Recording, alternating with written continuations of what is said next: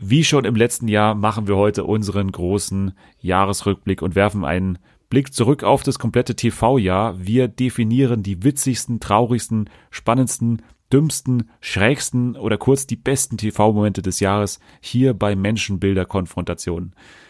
Und mit mir dabei ist Natalie. Natalie, sag mal einen Teaser auf äh, deinen Platz Nummer eins. Was, äh, was kannst du den Leuten für einen Tipp geben, dass die heiß sind? Ähm, also er hat was mit Tieren zu tun. Oh, da fällt mir ja schon was ein. Mal gucken, was dein Platz Nummer eins sein wird. Mein Platz Nummer eins, würde ich sagen, ist ein Moment aus dem deutschen Fernsehen, der aber weltweit Schlagzeilen gemacht hat. Das alles jetzt gleich hier bei Menschenbilder Konfrontation, der große Fernsehen für alle Jahresrückblick. TV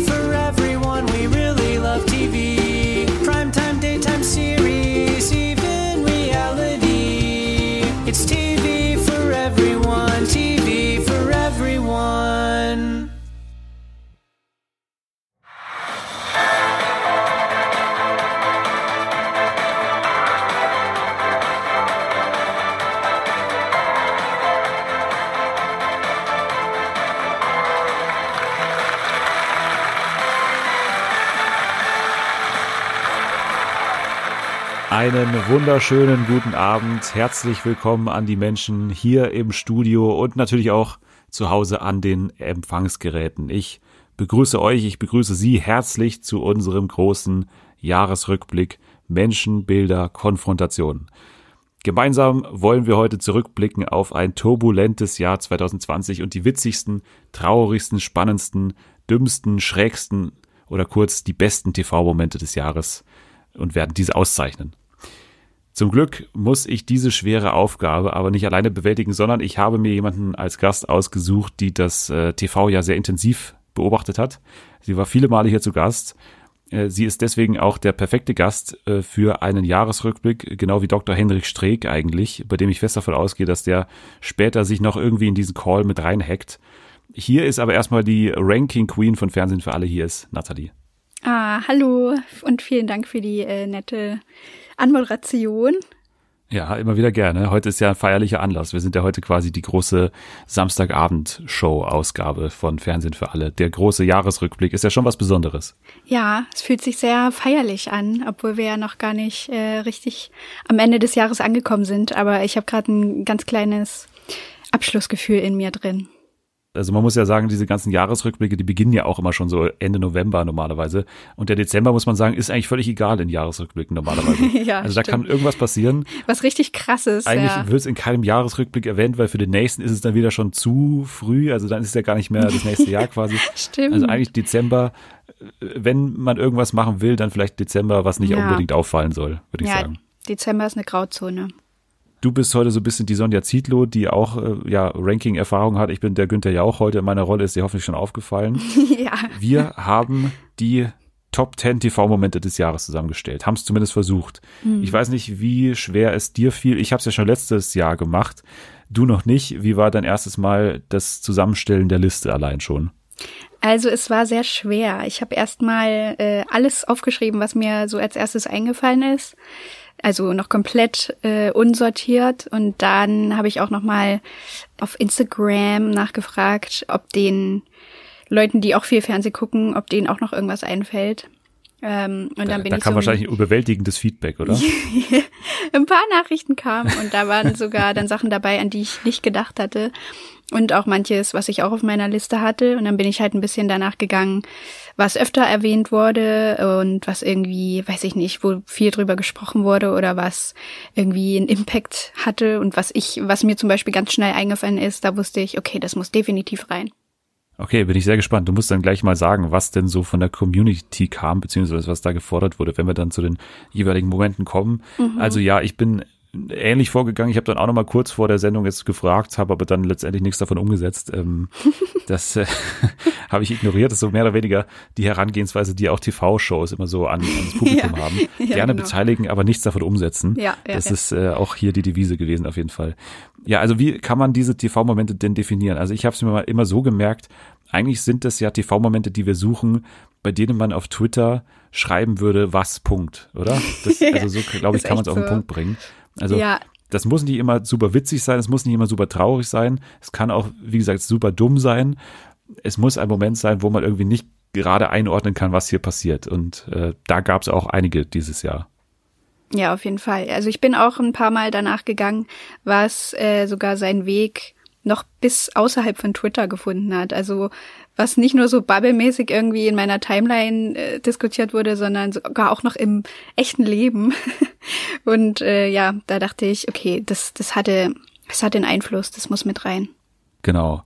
Und man muss auch sagen, dass man natürlich hier Äpfel mit Birnen vergleicht. Also das muss man ganz klar so sagen, ja. weil dadurch, dass wir keine Eingrenzung haben, also nicht wie in den letzten Wochen, dass wir immer sagen, ja, Reality TV, sondern wir haben ja auch Talkshows dabei, wir haben ja auch, weiß ich nicht, also natürlich keine fiktionalen Programme dabei, das haben wir hoffentlich, hast du hoffentlich auch ausgeschlossen. Ja. Aber wir haben ansonsten alles dabei, was es so gibt. Und das macht es halt super schwierig. Also wir haben super aufrichtige Momente dabei, die halt verglichen werden mit super trashigen Momenten. Und da müssen wir uns, glaube ich, jetzt schon mal entschuldigen, dass man das natürlich nie dem kann man nie gerecht werden, natürlich. Also man kann nie sagen, ja, dieser Moment, wo diese Person total ausrastet, ist wichtiger oder irgendwie besser als ja. der Moment, wo diese Person ehrlicherweise weint oder sowas. Also da darf man natürlich nicht zu sehr jetzt bitte vergleichen. Das ist alles nach unserem Ermessen gemacht und äh, ich hoffe, dass, dass uns das nicht irgendwie negativ ausgelegt wird am Ende. Genau. Also bitte, bitte nicht alles zu ernst nehmen. genau. Ich weiß gar nicht, hast du jetzt noch welche übrig, also die wir davor mal so kurz durchgehen könnten, weil ich habe noch so ein paar hier rumliegen, die es dann letztendlich nicht in die Liste geschafft haben, die ich einfach mhm. nur schnell durchlesen würde. Äh, hast du noch was, was es nicht geschafft hat, was du aber trotzdem noch irgendwie kurz ähm, erwähnen willst? Ja, ich hatte ein paar wenige Sachen, die ich dann doch noch ähm, streichen musste. Aber fang ruhig mal an, sag mal kurz. Okay. Ich gehe mal ganz kurz, äh, nur kurz hier durch meine Liste, die jetzt irgendwie, also meine Honorable Mentions, sagt man ja, meine Honorable genau. Mentions kommen jetzt. Also, Dschungelcamp, Prince Damien gewinnt und spendet Teil des Gewinns.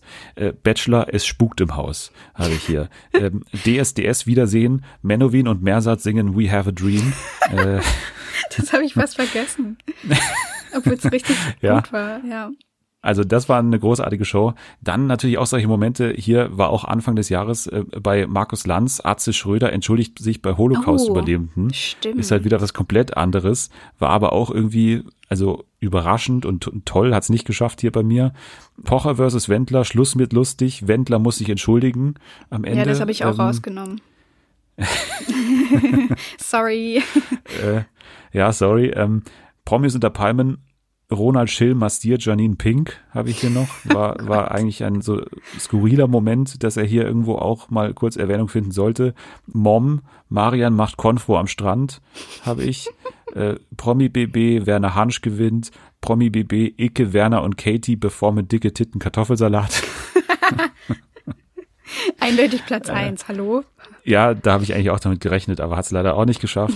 äh, Masked Singer, Sonja Zietlow ist der Hase, ähm, Joko und Klaas 15 Minuten Männerwelten, ähm, Sommerhaus, Michael schlägt Tim, hat es bei mir nicht geschafft. Also die große Keule, die rausgeholt wurde und auf den Kopf äh, geschlagen wurde nicht geschafft.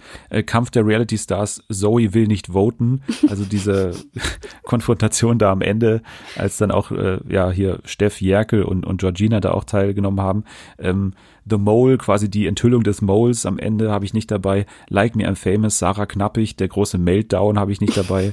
ähm, Ex on the Beach, Olivia schlägt Max, auch nicht geschafft. Und äh, Masked Singer, die Italian Performance, also quasi äh, Alien singt auf einmal Italienisch, hat es bei mir auch nicht geschafft. Mhm. Also allein da sieht man schon, was jetzt hier nicht dabei ist. Das muss eine ganz schön großartige Top Ten sein, würde ich sagen. Ja, auf jeden Fall. Also alleine genau die rausgeworfenen Sachen sind eigentlich schon cool. Ja, na gut, dann würde ich sagen, können wir langsam in unsere Top 10 reingehen. Wir machen das wie in unseren Auflistungen in den vergangenen Wochen. Also wenn wir eine Doppelung haben, würde ich sagen, reden wir darüber, wenn es sozusagen derjenige hat, der diesen Moment am höchsten platziert hat. Also dann reden wir nur einmal drüber und doppeln uns nicht. Okay. Okay, dann würde ich vorschlagen, beginnst du mit deinem Platz Nummer 10.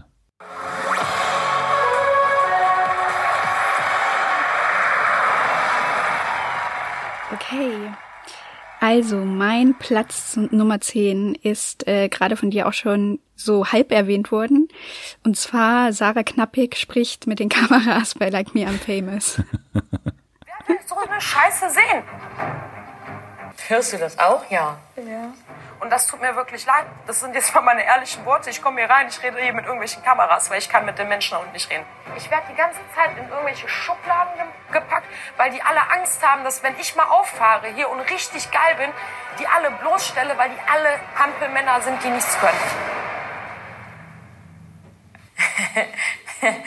ich weiß ja nicht, ob ihr das noch normal findet, aber ich finde das nicht normal. Ich schlafe auf dem Bett, guck mal, wie hart. So und äh, was mit ja. dir? Nix. Ich führe Selbstgespräche. Echt? Ja. Das macht mir irgendwie Angst. Ja, sollte es ja auch. Macht mir selber Angst. ja. Fand ja. ich, also ich habe nicht direkt den, ich weiß nicht, welchen Meltdown du genau meintest, ob du halt auch das damit meintest oder ihre, ja, wo sie da so halb zusammengebrochen ist, weil Diana irgendwie krank war oder so.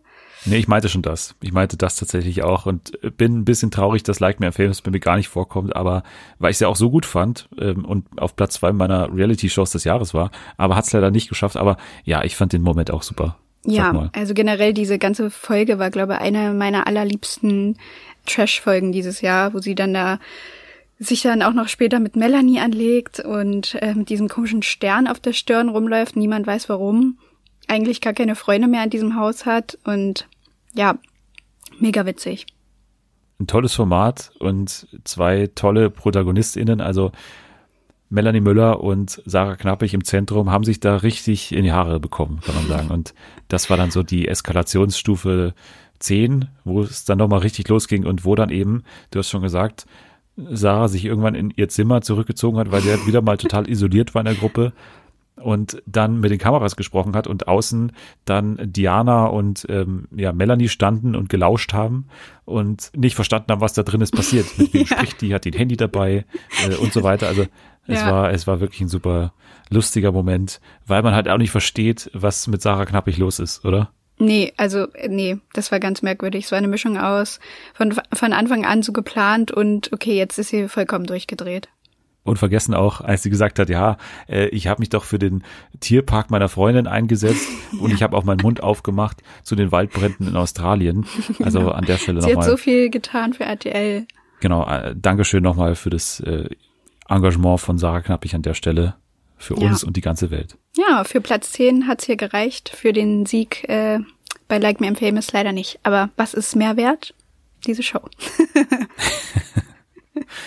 Ja, okay. Dann komme ich zu meinem Platz Nummer 10 und mein Platz 10 hat mit einem Format zu tun, was zum Beispiel bei den Dating-Shows des Jahres gar nicht dabei war, weil oh, wir beide okay. gesagt haben, die, die Staffel war nicht sonderlich gut. Mhm. Und zwar geht's um den Bachelor und es geht um das Bachelor-Wiedersehen. Es geht oh. darum, der Bachelor weint beim Bachelor-Wiedersehen. Also ist alles gut. Ich finde es auch, muss ich sagen, gut, dass ich mal so einen Held erlebt habe, weil das habe ich ehrlich gesagt noch nie. Und ähm, ja, ich finde, es hat mich auch stärker gemacht. Okay. Jetzt muss ich halt ein bisschen weinen, weil das kommt mir gerade hoch. Aber weißt du was? Starke Männer dürfen ja. weinen. Das ja, ist, ich das so ist es einfach. Sorry. Ja, also ähm, im Großen und Ganzen, ich bin sehr zufrieden mit allem und ich bin auch weiterhin stark. Ich liebe meine Mutter, meine Mutter liebt mich umso mehr. Ich glaube, das hat uns noch näher zusammengebracht. Und ich kämpfe auch weiterhin. Genau. Und ich werde auch wieder alles gerade biegen. Tut mir leid. Das muss dir überhaupt nicht leid tun. Der Bachelor hieß in diesem Jahr Sebastian Preuß, kam aus München. Er ist sehr schnell, muss man sagen, in die Kritik geraten, weil ja, also es war ja von vornherein schon klar, dass er nicht so der typische Bachelor ist, da er ja schon mal im Knast saß. Das war praktisch die komplette erste Folge, also da am Strand lang ging und äh, ja. ja darüber gesprochen wurde, was er denn jetzt, oder ja, es wurde eben nicht gesagt, was er gemacht hat, sondern es hieß nur, dass er im, im Knast saß und war deswegen eben schon mal so, so relativ untypisch für einen Bachelor, die ja normalerweise immer so sehr geradlinige, geleckte Typen sind irgendwie. Dann verhielt er sich auch in der Show nicht immer bestens, sage ich jetzt mal, weil wir erinnern uns zum Beispiel noch an Linda, die war so Leichtathletin, glaube ich, ähm, die ja so, glaube ich, der Fan-Favorite war und äh, die hat er relativ eiskalt abserviert, nachdem er sie geküsst hat. Also mhm. da gab es auch Geschichten, wo er nicht so gut rüberkam. So, und dann war natürlich noch die Sache, dass parallel irgendwie in den Zeitungen recherchiert wurde, äh, was denn da jetzt los war. Also warum ist er denn in den Knast gekommen, der Sebastian P. Da gab es noch alte TZ-Artikel, glaube ich, von Sebastian P., der eines Tages irgendwie an der Isar war und zusammen mit einem Freund irgendwie einen Ostdeutschen bedroht hat und dann sich eine sehr ungewöhnliche Waffe genommen hat, und zwar einen Schwan, den er am Hals gepackt haben soll und auf diesen Ostdeutschen eingeschlagen haben soll. So, das sind alles Vorwürfe. Der Bachelor weist es noch heute von sich. Und in dieser Folge, also im großen Wiedersehen mit Frau Ludowig, kam das quasi alles nochmal hoch. Und er musste sich verantworten. Er war eben den Tränen nah am Anfang. Er, er musste dann immer wieder abbrechen, er konnte nicht richtig sprechen. Er hat über seinen Shitstorm erzählt, den er erlebt hat. Er musste Kooperationen quasi abgeben. Er musste sich vor seinen KundInnen und MitarbeiterInnen rechtfertigen. Und das war alles ein Moment, der irgendwie untypisch war für den Bachelor, weil das ja normalerweise so ein, weiß ich nicht, das ist ja normalerweise das Hochglanzformat ja. und das wurde jetzt hier so befleckt irgendwie durch diese Geschichte, dass es irgendwie sehr untypisch war und, und Frau Ludwig wusste auch nicht so wirklich, wie sie damit umgehen soll. Also sie ist gar nicht so wirklich auf die Vorwürfe irgendwie eingegangen, sondern hat eigentlich nur gesagt, ja, echte Männer dürfen auch weinen. Und das war dann alles, was sie dazu gesagt hat eigentlich. Aber ja, der Schwanen-Bachelor ist mittlerweile auch zum Meme geworden und deswegen finde ich, Platz 10 hat er verdient durch diesen Moment. Ja, absolut verdient. Also ich hatte das sogar auch auf meiner ersten groben Liste, aber ich hatte den Moment der letzten, allerletzten Rose, wo er halt keine mehr vergeben hat. Also er hat sich ja für keine der beiden Frauen entschieden. Das kam ja auch noch nicht vor. Aber ja, bei mir hat es halt nicht gereicht für den Sebastian.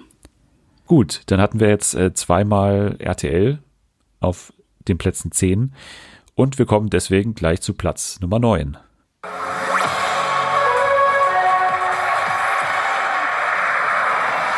Also, mein Platz Nummer 9 ist, ähm, ja, muss ich auch sagen, von der Community mitgetragen, nämlich der Heiratsantrag vom Wendler und Laura. Oh. Mhm. Schatzi, mhm. ich muss dir was sagen. Was denn? Seit ich dich das erste Mal sah, wusste ich, du bist ein ganz besonderer Mensch. Bei unserem ersten Date wusste ich, die lässt du nie wieder los. Als wir uns dann kurz trennen mussten, war ich wahnsinnig einsam. Und wenn du dann bei mir warst, war ich der glücklichste Mensch auf Erden. Und ich möchte, ich möchte immer glücklich sein. Und deswegen möchte ich dich fragen, möchtest du meine Frau werden? Ja, Baby. Oh, Baby, du bist das Süßeste.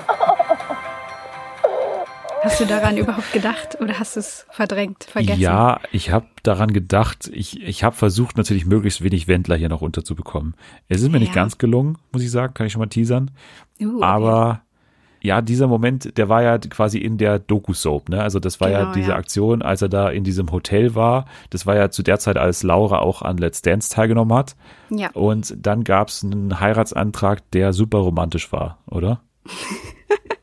ja, also irgendwie war man unterwältigt, aber auf der anderen Seite hat es, glaube ich, auch sich jeder so vorgestellt, also dass der Heiratsantrag genauso ablaufen wird, wie er dann dort inszeniert wurde. Also da war ja kein Stückchen es war irgendwie, ja, es hat alles sehr werbemäßig so gewirkt und nicht irgendwie aufrichtig und romantisch und irgendwie, ja, als hätten die beiden so Zeit für sich und wären da so ja, gerade in einer schönen Situation, sondern es war halt ja alles sehr, sehr durchgeplant. Ähm, aber ich habe es halt trotzdem mit reingenommen, weil irgendwie ganz Deutschland ja doch irgendwie drauf gewartet hat, aus welchen Gründen auch immer.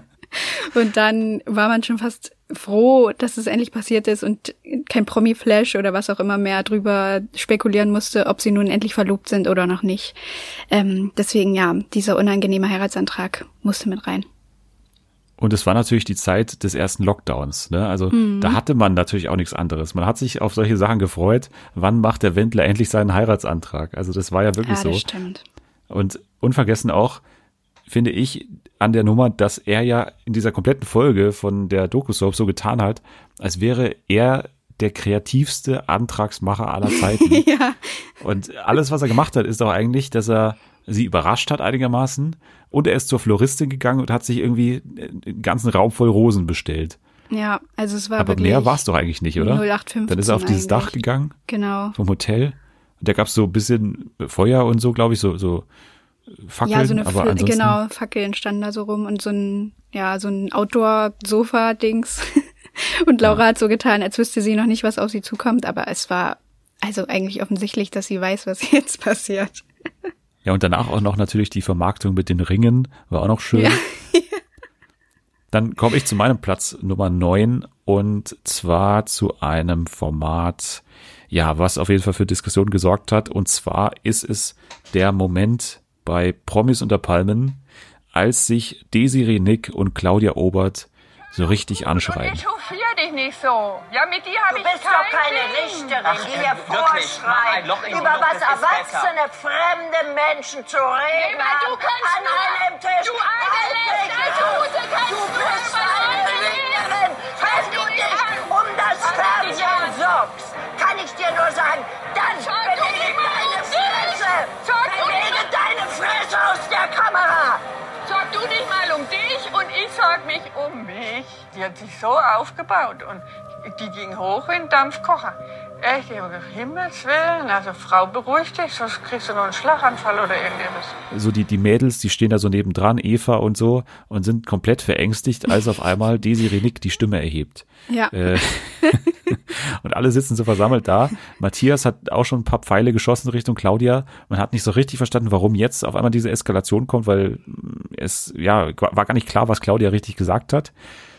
Und dann ging es auf einmal los. Dann ist auf einmal Desiree Nick aufgesprungen und ja, ist dann fast sogar körperlich also gewalttätig geworden, muss man sagen. Also sie hat sie so leicht bedrängt und, und den Arm so gepackt und so weggeschubst. Aber es, es war schon so mehr oder weniger der, der Kipppunkt der Staffel, kann man sagen, weil, also wir erinnern uns danach, da war dann so der Spaß eigentlich bei den meisten weg, also als es dann richtig eklig wurde. Und das war auch ein Moment, der, der vorgeschlagen wurde von der Community, dass die gesagt haben, ja, der Moment, als Tobi dann irgendwann nach dem Mobbing, also nach dem harten Mobbing dann von Jota und Co., dann zu ihr hingeht und sich so zu ihr legt und, und quasi da als einziger noch einigermaßen Anstand beweist. Äh, Ja, ich bin dann trotzdem immer dafür, trotzdem den Moment zu nehmen, der halt der Auslöser war. Und ich finde, das war halt so ein Auslöser, wo es halt richtig zur Sache ging, wo halt, äh, ja, eben diese Nick fast, fast körperlich wurde. Und das kennt man ja überhaupt nicht auch von ihr. Also diese Art und Weise habe ich von ihr jetzt auch nicht so gekannt. Also, dass sie dann quasi gar keine andere Lösung mehr weiß, als da wirklich aufzuspringen und ihr ins Gesicht zu schreien. Das, das hat man noch nicht gekannt. Und Ja. dann eben auch, wie gesagt, die Szene, dass Matthias so als der Handlanger da von Desiree da so daneben sitzt und es also kommentiert und vor allem aber Ronald Schill, der dann äh, auch den berühmten Spruch äh, mit der Kamera, also großes Kino, großes Kino gesagt hat. Und es war ja tatsächlich zu dem Zeitpunkt auch noch großes Kino, weil dieser Konflikt schon ziemlich interessant war, also dass, dass Desiree sich da so total reingesteigert hat und Claudia eigentlich immer nur so, wie man sie halt kennt, so, so, weiß ich nicht, so, so komische Sprüche gebracht hat, Ja. die zu ihrer Marke passen, aber die, glaube ich, nicht so zu 100 Prozent immer so gemein gemeint waren. Aber irgendwie hat das die komplette Gruppe irgendwie nicht verstanden oder wollte es nicht verstehen auf jeden Fall. Ja. Deswegen dieser Moment bei mir auf Platz Nummer 9. Danach muss man sagen, das, das Format hat dann leider ein ziemlich unrühmliches Ende genommen. Also sowohl mit dem Gewinn von Bastian Jotta als auch dann mit dem großen Wiedersehen, als Jochen Schropp da total überfordert war und ja, gar keine Kontrolle hatte quasi über den, den ganzen Raum da und komplett da überfordert war mit der Moderation. Äh, Das war dann halt auch nicht so toll. Aber davor, wie gesagt, bis zu diesem Moment war es ein cooles Format mit äh, ziemlich viel Action, würde ich sagen. Ja, das stimmt. Ja, dann bin ich gespannt, welchen Moment du dann später noch hast, äh, wenn du auch Promis unter Palmen hast. Das äh, kommt dann ja noch. Dann kommen wir schon zu Platz Nummer 8.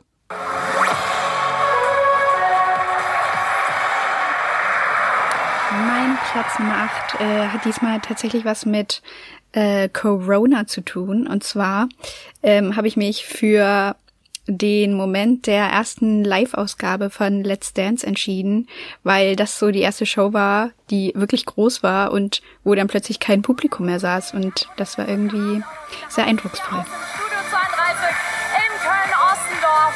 Ja, ich muss sagen, Sie merken es ja, heute ist alles ein bisschen anders. Seit 13 Staffeln beliefern sie wir mit bester Unterhaltung für die ganze Familie. Und aus aktuellem Anlass haben wir dieses Motto sehr ernst genommen. Bei uns im Studio heute nur Familienmitglieder und Freunde unserer Promis und Profis. Den Rest der Zuschauer haben wir nach Hause geschickt, damit sie sich dieses Spektakel wie sie auf dem heimischen Sofa angucken können. Das wird aber trotzdem richtig schön. Ja, die leeren Ränge waren auf jeden Fall das Bild, was man im Fernsehen auf jeden Fall mitbekommen hat und auch in Unterhaltungsshows mitbekommen hat von Corona und der Corona-Situation. Ich weiß nicht, wie das nochmal war mit Masked Singer, weil es war ja auch währenddessen quasi, dass das Publikum irgendwann nicht mehr zugelassen war. Ähm, Ich weiß nicht, ob da Let's Dance noch davor kam, aber ich glaube schon. Ich glaube, Ja, ja. es fand noch, es fand noch eine Show von Masked Singer mit Publikum statt und dann freitags lief dann wahrscheinlich Let's Dance ohne Publikum und dann die Woche drauf ist wahrscheinlich auch äh, Pro7 umgestiegen. Das war schon irgendwie ein extremer Moment, weil man das halt nicht gewohnt war und ich glaube, Let's Dance hatte ja am Anfang auch die Idee, dass da trotzdem noch die BegleiterInnen rein dürfen. Ne? Also das war ja schon noch so, dass der Wendler dann trotzdem noch da saß. Ja, genau. Aber ansonsten war es halt leer gefegt. Ja, also genau, in der ersten ähm, Sendung mit Einschränkungen, da waren quasi noch die BegleiterInnen da und saßen dann in so einem kleineren Block irgendwie.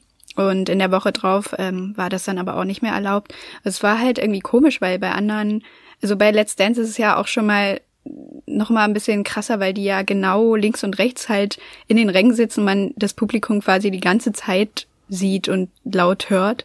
Und das war schon irgendwie komisch. Also das hat sich sehr, ja, so ganz leise und irgendwie unaufgeregt angefühlt. Und weiß ich nicht, das ist mir ähm, ja sehr im Gedächtnis geblieben. Anni und ich waren zu diesem Zeitpunkt bei der Aufzeichnung von Joko und Klaas gegen Pro7, also nicht zu diesem Zeitpunkt von Let's Dance, aber ungefähr in diesem Zeitraum. Und wir waren dann noch in einer Show, also wir hatten zwei Tickets für zwei Shows. In einer Show durften wir noch rein und die andere wurde dann ein, zwei Tage später abgesagt. Also es war exakt dieser Zeitpunkt Ah, quasi, okay. wo der Lockdown losging.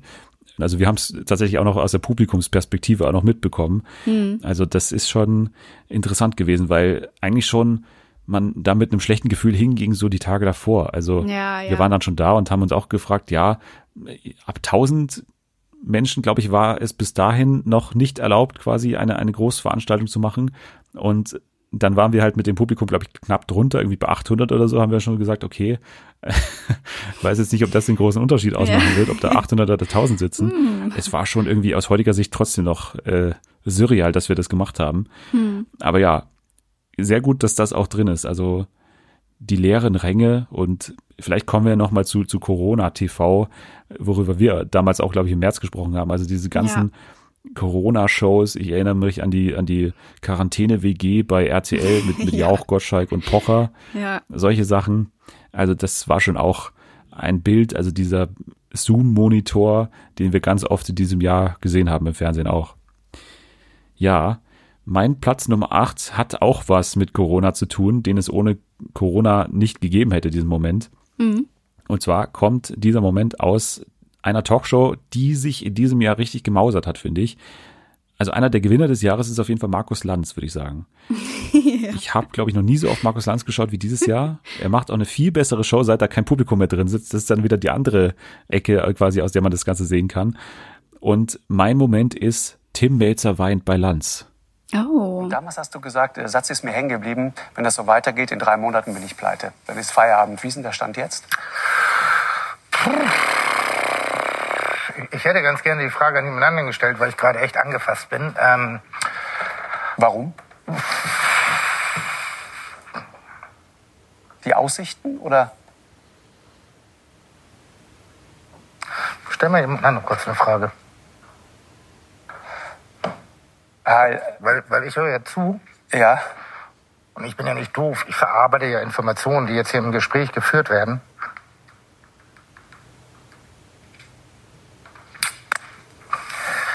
Ich gehe mal kurz raus. Ernsthaft.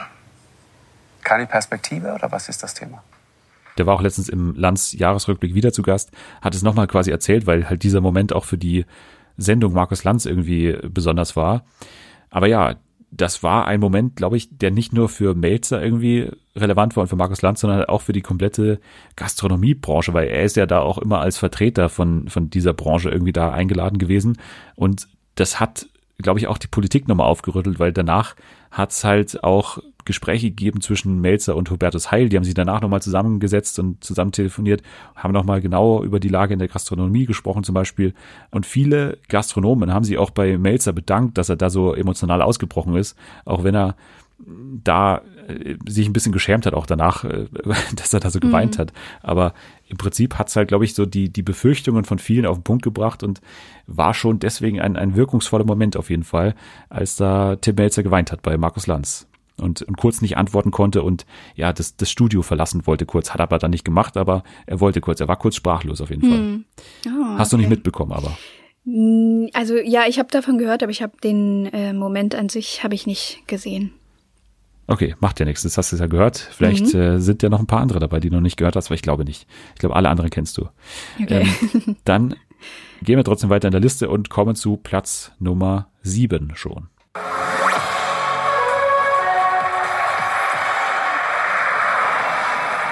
Mein Platz Nummer sieben äh, kommt wieder aus der Dating-Welt und zwar der Moment, wo Hendrik mit Sandra zurück in die Love Island Villa kommt. Da kann ich dich bremsen, das kommt bei mir gleich auch. Oh, okay. Ja, noch nicht auf Platz Nummer sieben, aber kurz danach. Okay. Also können wir gleich nochmal drüber sprechen. Mein Platz Nummer sieben ist ein Platz, den du bestimmt auch hast, deswegen können wir vielleicht da auch drüber sprechen. Und zwar Sommerhaus der Stars, Team Bachelor muss gehen. Ja, ja, das habe ich auch noch. Aber Das kommt bei dir auch später. noch. Okay. Dann überspringen wir quasi Platz Nummer sieben komplett Mhm. und gehen gleich weiter zu Platz Nummer sechs.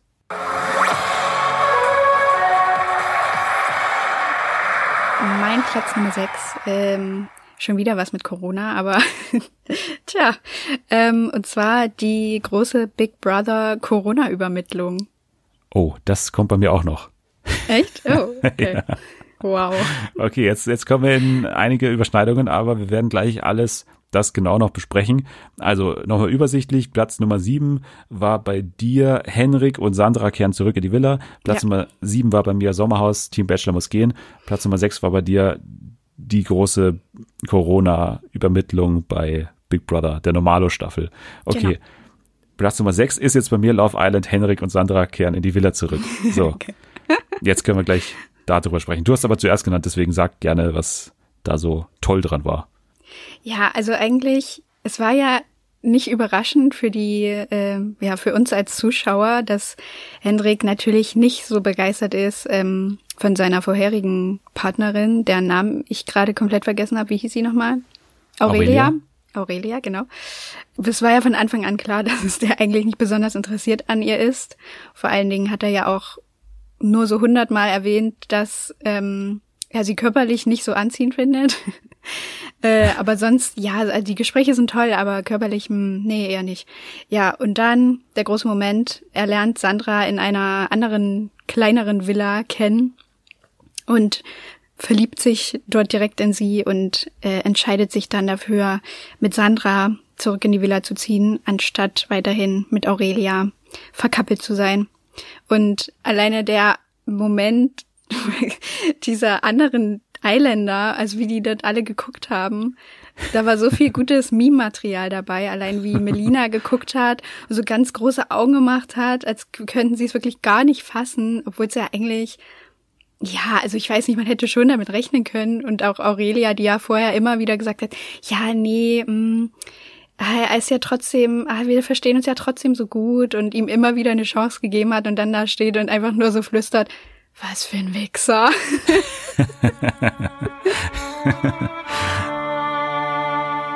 Henrik, Aurelie hat sich für dich entschieden. Vielleicht magst du uns verraten, warum du für euch beiden keine Zukunft siehst. Ja, ich glaube, Aurelia und ich haben von Anfang an ähm, gesagt, dass wir nicht so unsere Typen sind, so vom optischen her. Ähm, Aurelia und ich haben eine unglaubliche Bindung zueinander aufgebaut, ähm, was unfassbar ist. Sie hat mir gezeigt, wie man sich mehr öffnen kann und dafür werde ich ja ewig dankbar sein. Aber letzten Endes hat es einfach irgendwie, habe ich da keine Zukunft gesehen und es tut mir auch echt, es tut mir so leid, Aurelia, wirklich. Das kannst du dir sonst vorhin schieben, ganz ehrlich. Ekelhaft sowas. Man muss dazu sagen, es zieht sich ja oder das zog sich ja über zwei, drei Wochen, Ja. bis wir dann an diesem Moment angekommen waren. Und da wird es natürlich auch nochmal besser dadurch. Also je mehr Wartezeit, desto besser dann oder desto, weiß ich nicht, desto ernüchternder für Aurelia, aber desto spannender für uns wurde es dann in diesem Moment. Wir wussten, wenn die da zurückkehren aus diesem kleinen Glamping-Camp da, dann wird's richtig interessant, weil das war ja perfekt eingefädelt, auch von der Redaktion natürlich, weil man schon natürlich davor gemerkt hat, Henrik, ja, ist halt ein Idiot einfach. man muss es so sagen, der halt einfach auf jeden Fall nicht treu ist und, und Ja. schon gleich nicht in so einem Format und, und auch nicht mit Aurelia. Und dann kam es natürlich, wie es kommen musste und Henrik hat sich natürlich da zum ersten Mal, wie er ja sagt, verliebt in, in Sandra Hm, ja, ja, klar. mit der er sich auch letztens wieder getrennt hat. Also so lange hielt's dann auch nicht an. Und dann kam er da groß inszeniert, muss man sagen, zurück ins Haus zusammen mit ihr, Hand in Hand. Also man hätte ja noch vermuten können, okay, wie macht das denn jetzt? Also macht das Hm. denn, macht das so möglichst schonend für Aurelia? Ja, stimmt, Aber- dass sie so einzeln irgendwie reinkommen oder so. Ja, ich glaube, das war bestimmt auch Vorgabe, dass sie da Hand in Hand kommen mussten, aber trotzdem hätte er das irgendwie anders machen können, dass sie nicht die komplette Dauer da irgendwie Händchen halten. Aber er hat's halt gemacht und alles zur eh von mir sehr heißgeliebten Titelmelodie von Fargo, wie er da einläuft. Also auch perfekt, perfekt inszeniert, muss man sagen. Ja. Jawohl, okay. Bei mir Platz Nummer 6 war das. Jetzt kommen wir zu Platz 5 schon. Also hier ist Platz 5.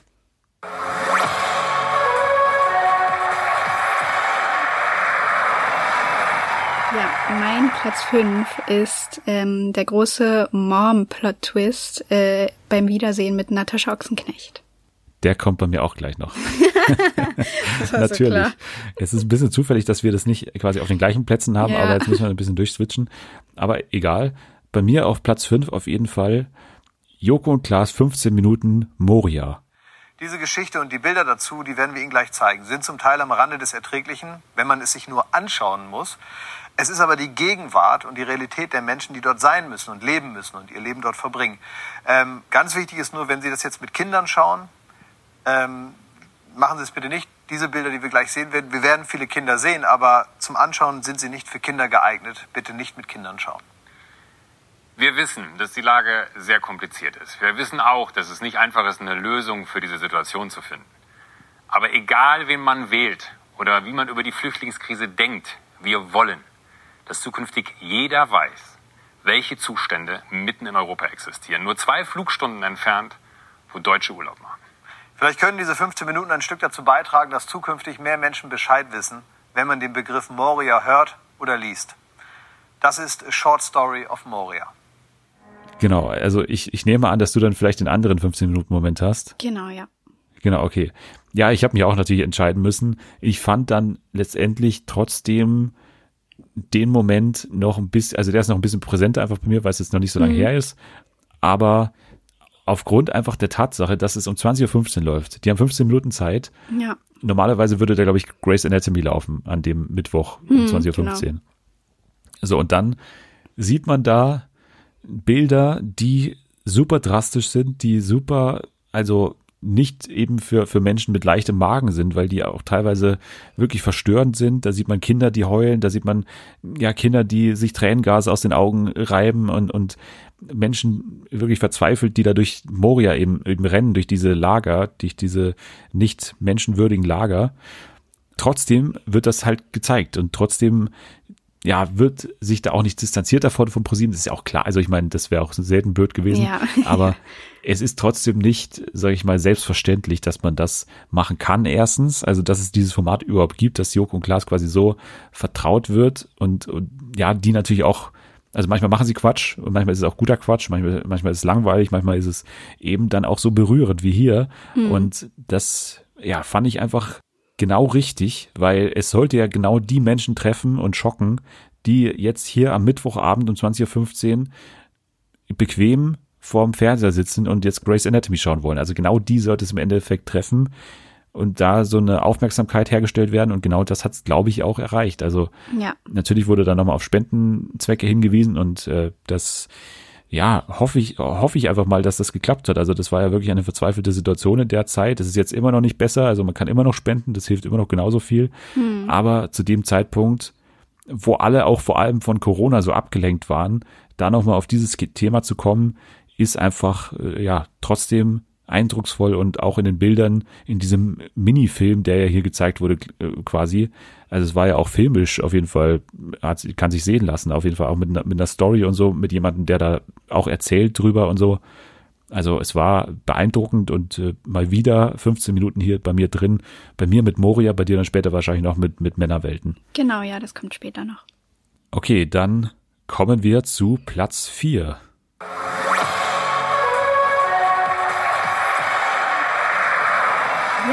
Platz 4, ähm, kommen wir wieder zurück zu Promis unter Palmen, ist nämlich der Konflikt zwischen Desiree und Claudia, aber der ähm, quasi der iconic Lauschmoment, wo Desiree in der Sprecherkabine sitzt und Claudia von draußen lauscht, in einem Fernsehformat lauscht sie. Ich finde auch, mit ihrer Modekollektion. Mann, Mann, Mann! Ja, man hört's im ganzen Haus, diese keifende Nada. Ach, jetzt hat die an die Tür geklopft. Ja, dann komm doch mal rein. Ja, komm rein. Du bist eingeladen. Oh, da drinnen wird gefetzt. Geh mal mit rein. Geh mal mit rein, ich will das. Ja, du lauschst auch noch in einem Fernsehprojekt. Lauschst du. Mach, dass du rauskommst. Du wolltest doch abreisen. Weißt du was? Ich hol dir deinen Koffer. Ich packe ihn dir. Ich hab für alles Personal, dafür eigenes Sex mit einem Mann während deiner Periode, nach dem Wie kannst du bei einem Interview an der Tür lauschen? Weil du mit deiner Motto echt Du kannst deinen Koffer abholen. Ich hab dir packen geholfen. Jeder kennt diesen Satz, oder? Das ist mittlerweile echt ist echt geworden. so. Ja, ja, deswegen musste ich es auch mit reinnehmen, weil ich halt so dachte, ne, immer wenn so irgendwas aus dem Fernsehen in den eigenen Sprachgebrauch mit übergeht, dann, dann hat es einfach einen großen Einfluss. Und ja, auch das mit dem, äh, ich habe dir packen geholfen, das habe ich auch mehrmals dieses Jahr gesagt. Und alleine auch dieser Videoausschnitt, wie oft der auch äh, irgendwie auf Instagram oder Twitter verwendet wird. Ähm, ja, Und das Witzige ist ja an der Situation nochmal, dass Claudia das, glaube ich, bis zur Ausstrahlung nicht wusste, dass das jemals passiert ist, weil ja dann, glaube ich, Karina noch damals Ah, und stimmt, Bastian, glaube ich, auch ne? wahrscheinlich, Hm. dann das wieder hochgetragen haben und quasi Claudia da in ihrer Sektlaune da das gar nicht so wirklich mitbekommen hat. nee, stimmt. Die Promis unter Palmen, das, das war schon gut, aber das Ja. Ende hat's halt so ein bisschen vermasselt, oder? Ja, es war, also es ist dann echt zu krass abgedriftet. So bis dahin war es noch, also war es auch schon hart an der Grenze, aber man konnte irgendwie immer noch so drüber lachen und irgendwann wurde es halt hart unangenehm. Also das war jetzt dein Platz Nummer vier, ne? Ja. Dass wir, okay. Ja, bei mir auf Platz Nummer vier ein Moment, den du gerade genannt hast, und zwar Mom, Milf oder Missy, Lena liebt die Aufnahmeleiterin. Wir kommen jetzt zur ganz großen Überraschung. Für Lena hat die Teilnahme bei Mom ihr ganzes Leben verändert. Und sie hat tatsächlich die große Liebe gefunden. Ich freue mich sehr darüber. Und hier ist Tanja.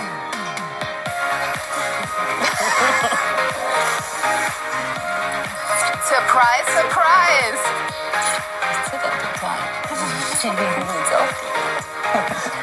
Ja, also sowas gab es, glaube ich, auch noch nicht. Nee. Ich freue mich, dass du da bist. Ich sehe, du und Marco sieht so erstaunt aus. Aber wie ist das denn für dich, dass du die beiden siehst? Ich meine, du hast Lena ausgewählt. Lena war ja auch mit ihren Gefühlen total bei dir die ganze Zeit. Das hat man ja auch gesehen, ne? Ähm, dass da jetzt das passiert ist. Ich meine, oh, kein Scherz, also ich wünsche euch das vom Herzen. Ohne Spaß. Also da ich habe keine Hintergedanken und sowas. Ich wünsche jedem Menschen wirklich nur das absolute Glück. Sie hat es auf jeden Fall verdient. Braucht man nicht drüber reden, ganz klar. Also haben wir auch schon mal hier so angeschnitten vor ein paar Wochen. Also ein Mhm. großartiger Moment. Und das ist jetzt einer der Momente, wo man sagt, der ist durchweg positiv. Also Ja. äh, das ist so ein Moment, wo man nicht erwartet hatte, dass man in dieser kleinen, billigen, teilweise sehr trashigen Show oder sehr trashigen Show, muss man sagen. Die, die, die, Show heißt immer noch. Mom. äh, dass es da in dieser Form so einen Moment gibt, wo man dann so ein typisches Wiedersehen hat. Und ich würde mal sagen, dass es dieses, also das ist meine, meine Vermutung nur, dass es dieses Wiedersehen nicht gegeben hätte, wenn es nicht diese Geschichte gegeben hätte. Also Uh, Stimmt, darüber habe ich noch gar nicht so nachgedacht. Also eigentlich braucht man es doch auch nicht unbedingt immer so ein Wiedersehen. Das braucht man ja nicht in allen Dating-Formaten. Also bei Ex on the Beach und bei, weiß nicht, Are You the One, da gab es ja auch kein Wiedersehen und sowas. Ja. Ich weiß nicht, ob das jetzt so ein großer Erfolg war für Join, sei mal dahingestellt. Sie sagen es zwar, aber ich glaube es ehrlich gesagt eher nicht. äh, allein schon aufgrund der Anzahl an Menschen, die bei Twitter irgendwie drüber sprechen, also null. Ähm, also Schade. Ich, ich würde sagen, die haben von dieser Geschichte erfahren, natürlich, weil die ja die Aufnahmeleiterin immerhin war von der Sendung ja. und haben gesagt, deswegen müssen wir das machen. Also für diesen Moment alleine schon und es hat sich gelohnt. Genau, also Lena hat dann eben erzählt, dass sie mittlerweile mit einer anderen ähm, Person zusammen ist und auch ähm, mit der zusammen wohnt. Und daraufhin wurde eben die Person dann reingebeten. Und dann kam eine Frau rein und alle waren so, what? Ja, und dann kam eben raus, dass das die äh, Aufnahmeleiterin dieser Sendung ist und die haben sich dort eben am Set kennengelernt und dann später nochmal in Berlin getroffen und äh, ja, offenbar hat's dann gefunkt und dann ging alles ganz schnell und jetzt sind sie zusammen und wohnen zusammen und sind hoffentlich glücklich. Ja, ich habe das jetzt gar nicht mehr so verfolgt, ob die wirklich immer noch zusammen sind. Ich glaube schon. Ich, ich hoffe auch. Also wir drücken auf jeden Fall die Daumen. Aber ja, also man hat dann erst gar nicht so gecheckt, was jetzt hier passiert, weil ja. und auch die anderen waren übrigens nicht eingeweiht. Also das hat man auch gemerkt, dass alle die Frau zwar gekannt haben, weil die halt nun mal die Aufnahmeleiterin war da in Mexiko, als sie da gedreht haben, mhm. aber letztendlich war da jeder geschockt quasi davon. Und es war so geil inszeniert, wie einfach eine Frau so mitten in der Sendung aus, die ja. war auch so gar nicht ausgeleuchtet und so am Anfang. Nee, aus der Kulisse also, kam sie so rein. Genau, die kam einfach so von hinter der Kamera rein und hat sich dann so neben Lena gesetzt und haben sich so geküsst. Also man war super verblüfft auf einmal. Also vor allen Dingen ist ja auch richtig lustig. Sie waren ja dann im Endeffekt dann doch quasi das Gewinnerpaar von Milf oder Missy. Also, ne, eine war ja. jünger, die Aufnahmeleiterin ist schon ein bisschen älter. Ja, das war ein richtig guter Plot-Twist. Ich hätte nicht gedacht, dass ich in dieser Show auch mit so einem typischen Wiedersehen, dass ich da am Ende nochmal so berührt wurde. Und ich weiß noch, als wir dann geschrieben haben, weil ich habe es ja. dann gleich Freitagmorgen immer geschaut bei Join. Und ich habe dir dann gesagt, da passiert was und du wirst niemals draufkommen, was da passiert. Ja, und ich, ich glaube, auch echt ich habe nicht so viel versprochen. Nee, ich keine Ahnung. Ich weiß nicht mehr, womit ich so gerechnet habe, aber damit halt überhaupt nicht. Das war wirklich richtig süß. Ja, also deswegen allein schon hier Platz vier bei mir und Platz fünf war es bei dir, oder? Genau, Platz fünf. Okay, ja, das hat's auf jeden Fall verdient. Dann kommen wir aufs Treppchen schon und kommen zu Platz drei.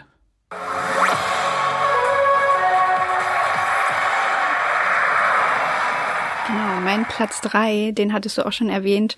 Und zwar Eva schmeißt Jenny und André raus. Liebe Eva, du musstest heute viel Kritik einstecken, aber du hast dich der Konfrontation gestellt. Das wird nun belohnt. Du und dein Partner seid vor der nächsten Nominierung geschützt und du hast nun die Chance zu kontern.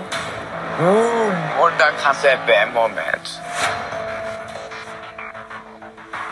Du allein entscheidest, wer sofort das Haus verlassen muss. Entscheide dich jetzt. Bam.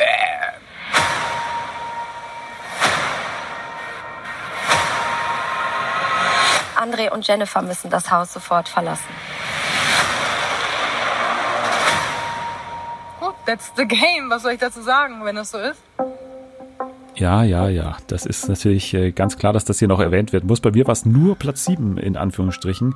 Also für viele ja überhaupt der TV-Moment des Jahres. Also das war mhm. auch sowas, was man immer gelesen hat, als das damals passiert ist. Aber ja, warum hat es bei dir so weit vorne dann ähm, noch Erwähnung gefunden hier in deiner Liste? Also der Moment an sich war ja eigentlich gar nicht so groß. Das war ja wirklich nur so ein, ja, ein kleiner Moment, irgendwie ein paar Sekunden, in denen Eva dann in diesem Weineinschenken-Spiel gesagt hat, ja, Jenny und André müssen jetzt das Haus verlassen.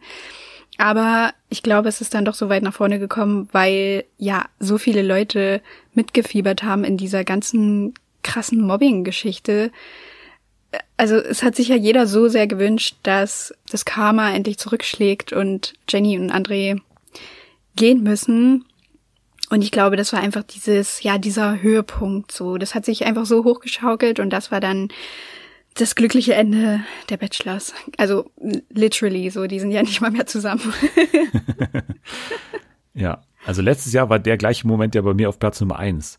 Deswegen für viele Ah, bestimmt stimmt, ein bisschen stimmt. unverständlich, dass jetzt das Weinspiel quasi bei mir ein bisschen absteigt. Aber es hat wirklich mit dem Moment an sich nichts zu tun. Also der war wirklich großartig und es war genau das, was man wollte in dem Moment. Ja. Vielleicht ein bisschen erwartbar sogar, weil Ja, man eben auch, das aus dem stimmt. letzten Jahr kannte, was passiert. Aber natürlich nicht in der Drastik, also dass man jetzt hier gleich die Situation hat, dass, dass Eva jemanden rauswerfen darf, also vielleicht Mhm. nominieren, aber nicht rauswerfen. Aber allein schon wieder dieser redaktionelle Eingriff, der natürlich ganz klar ist. Also keiner von den Leuten hinter der Kulisse hatte Bock, dass das Team Bachelor gewinnt oder dass die weit kommen. Ja. Und deswegen war es halt hier die perfekte Möglichkeit. Das Geile war ja dann auch nochmal, dass, und das ist ja fast schon, das ist ja fast schon Kunst, das ist ja fast schon Poesie von dieser Off-Stimme, dass am Ende nochmal der Satz von Elena aus dem letzten Jahr aufgegriffen wird, als sie gesagt hat, wo ist die Gerechtigkeit, wo? Als dann die Off-Stimme so ganz trocken sagt, Tja, wo ist die Fairness geblieben? Wo? Und das war der letzte Ja. Satz, den wir quasi in diesem Weinspiel gehört haben. Und dann ging es zurück, als das Paar oder alle Paare dann zurückkehren. Und dann, ja, Jenny gesagt hat, äh, übrigens, wir sind raus. Und a- andere ist so gar nicht wirklich gecheckt Hä, hat, was, was? was jetzt hier los ist. Aber ja, es, es war natürlich äh, großartig und der Moment, auf den wir halt alle gewartet haben. Weil, Ja. ich meine, der zweite Bachelor, der sich in diesem Jahr auf jeden Fall sehr disqualifiziert hat. Ja, also man muss echt sagen, es gab einige Männer dieses Jahr, die sich ein bisschen, ja, die einen kleinen, kleinen Downgrade hatten, muss ich mal sagen. mit dem, mit dem Wendler, der hatte eigentlich einen super Start. Es war sein Jahr, was ist passiert? Und dann, ähm, ja, zwei Bachelor auf einmal. Ist auch nicht mehr so, so unbeschmutzt, die Sendung, muss man sagen. Wie gut ist diese Überleitung bitte für meinen Platz Nummer drei? Denn es ist natürlich der Moment, als ja alle gebannt einer Late-Night-Show zugeschaut haben, und zwar Pocher gefährlich ehrlich. Die erste und einzige Folge, glaube ich, die ich davon geschaut habe. Das war natürlich die Show, in der der Wendler-Manager dabei war, zu Gast war, kurz nachdem Michael Wendler sein großes Corona-Leugner-Video in seiner Instagram-Story gepostet hat, als der Wendler-Manager da auch geweint hat in der Show. gar nicht so um das Geschäft. Man kann auch sagen, also ich behaupte, dass wir auch befreundet äh, sind, Ja, privat. er sah immer danach aus. Also ihr seid ja auch Und, immer. ähm, er Es geht dir ja auch jetzt sehr nah. Also, ja, ja, also er ist jetzt nicht so ein... Ähm, Du weinst jetzt bestimmt nicht wegen der finanziellen Sachen, sondern äh, Nee, dass du das angegriffen ist- bist, sondern wegen dem, ja, ja, äh, das- wegen dem, was da auch menschlich hintersteht. Ja, das ist natürlich eine menschliche Tragödie. Tragödie ohne kann man so Zweifel ein denkwürdiger Moment, ein denkwürdiger Abend, eine denkwürdige Show. Erstmal war ja dieses Wendler-Video da. Am späten Nachmittag, glaube ich, kam das so, früher Abend. Mhm. Dann kurz darauf kam irgend so ein Tweet von Oliver Pocher und es hieß, ja, wir machen heute kurzfristig eine längere Sendung und auch eine Sendung, in der es ausschließlich um den Wendler gehen wird irgendwie. Wir konzentrieren uns auf dieses Video. So, dann haben alle gedacht, ja, da hat doch bestimmt der Pocher was damit zu tun, das ist bestimmt so ein Streit. Ja. Das äh, hat sich dann auch relativ schnell als äh, falsch herausgestellt. Der We- Wendler ist tatsächlich so dumm gewesen und hat es gemacht.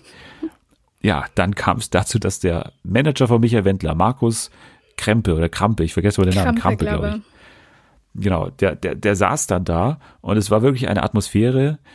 Und hier Amira Pocher hat es auch gesagt, als wäre Angela Merkel zurückgetreten.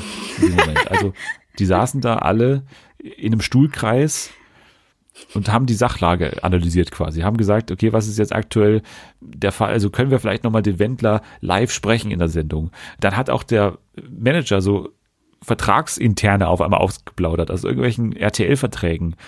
Dann hat er erzählt, wie das Ganze natürlich vonstatten ging, dass das schon seit Wochen gelaufen ist, dass äh, ja sich der Wendler so ganz merkwürdig auch verhalten hat, schon am Set von DSDS. Und du hast ja gerade angesprochen, dieser DSDS-Job war ja nur ein Teil quasi des Aufstiegs vom Wendler in diesem Ja. Jahr. Also die Doku-Soap hatten wir schon dabei mit deinem Platz Nummer 8 oder sowas, mit dem, Mhm. mit dem Heiratsantrag. Die ganze Nummer mit Laura. Er war bei Let's Dance quasi immer an, an ihrer Seite. Anfang des Jahres natürlich äh, eher negativ der Wendler-Ständler, wie er ja genannt wurde. ähm, Stimmt. Das habe ich auch fast wieder vergessen, zum Glück. Ja, zum Glück, ne? Dann natürlich auch sein Hit, egal, der in diesem Jahr richtig eingeschlagen ist, glaube ich, mittlerweile 17 Millionen Aufrufe auf YouTube Mhm. oder so.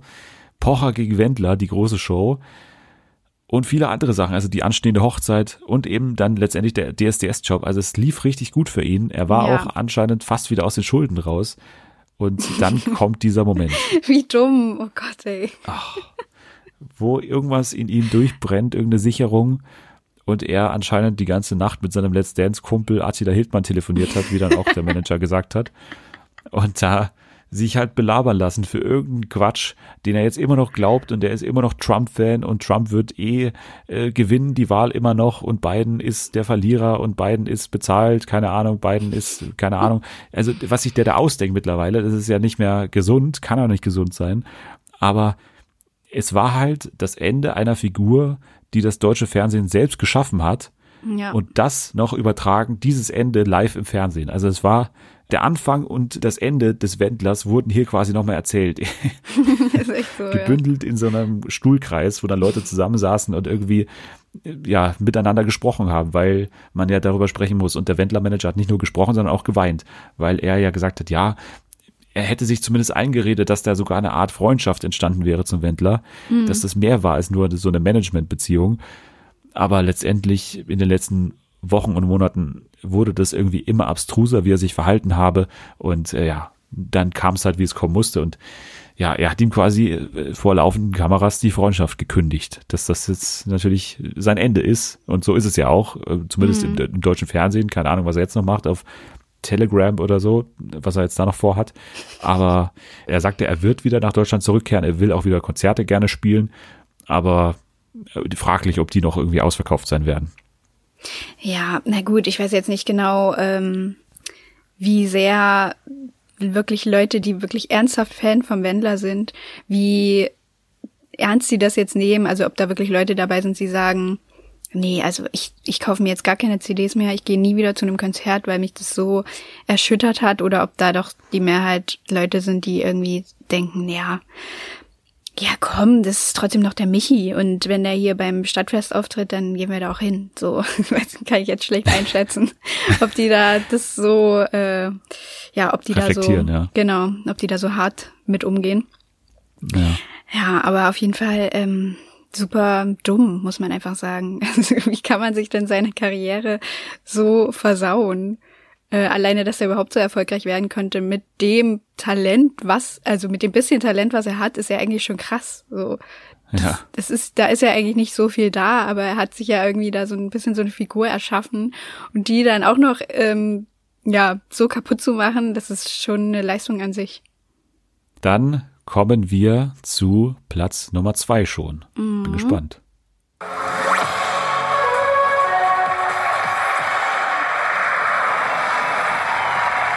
Mein Platz zwei ist jetzt ähm, von dir vorhin schon kurz angeschnitten worden.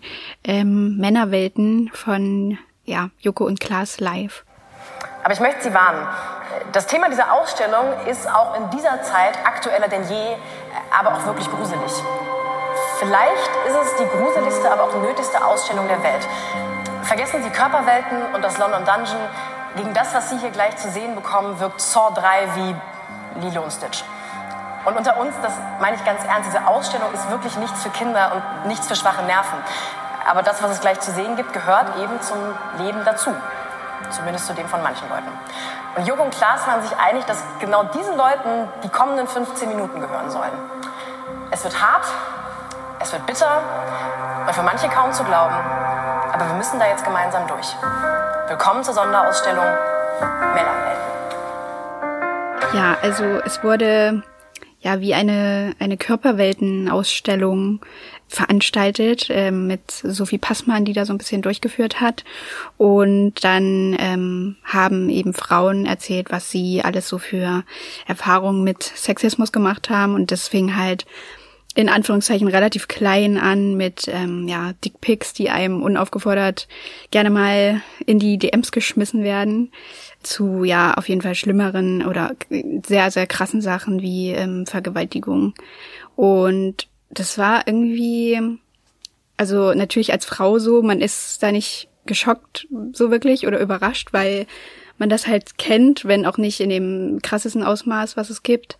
Aber jeder hat ja so irgendwelche Erfahrungen damit. Aber dass das dann 20.15 Uhr im, ja, in der Primetime läuft, genauso wie mit dem Moria-Thema, ist halt schon irgendwie, ja, eine große Sache. Ja, und auch das muss man sagen. Also Joko und Klaas Sachen sehen eh immer sehr gut aus. Auch das, also äh, der Inhalt unwidersprochen perfekt. Ja. Aber auch wie das aussah, wie da äh, Sophie Passmann da durchgeführt hat, wie sie das moderiert hat, absolut makellos und dann auch die ganze Optik des ganzen Dings, wie so, ja, eben wie so eine Ausstellung Männerwelten, hieß es ja auch. Ja. Wo am Ende, glaube ich, auch noch, ich hoffe, ich sage jetzt nichts Falsches, aber ich glaube, da, da, da standen ja so Frauen da, die quasi das Outfit getragen haben, Hm. Als sie, glaube ich, vergewaltigt wurden, oder? Genau, ja. Und da waren also ne total verschiedene Sachen dabei. Ich glaube auch ein Abiballkleid oder so oder irgend so ein Genau.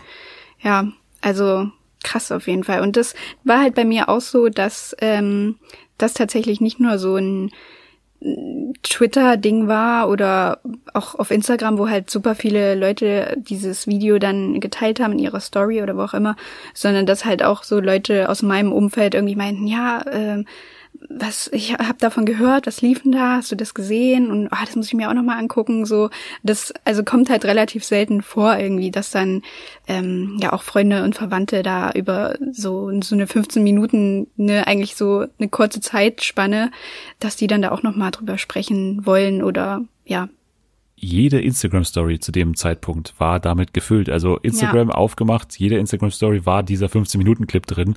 Also allein deswegen schon ein, ein TV-Moment, Live-TV-Moment muss man sagen auch. Also Ja, das ist, darf man ja auch nicht vergessen, Joko und Klaas live.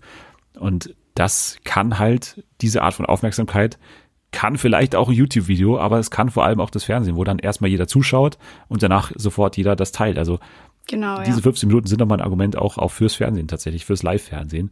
Zu Recht auch, glaube ich, mit, mit Grimme-Preis ausgezeichnet.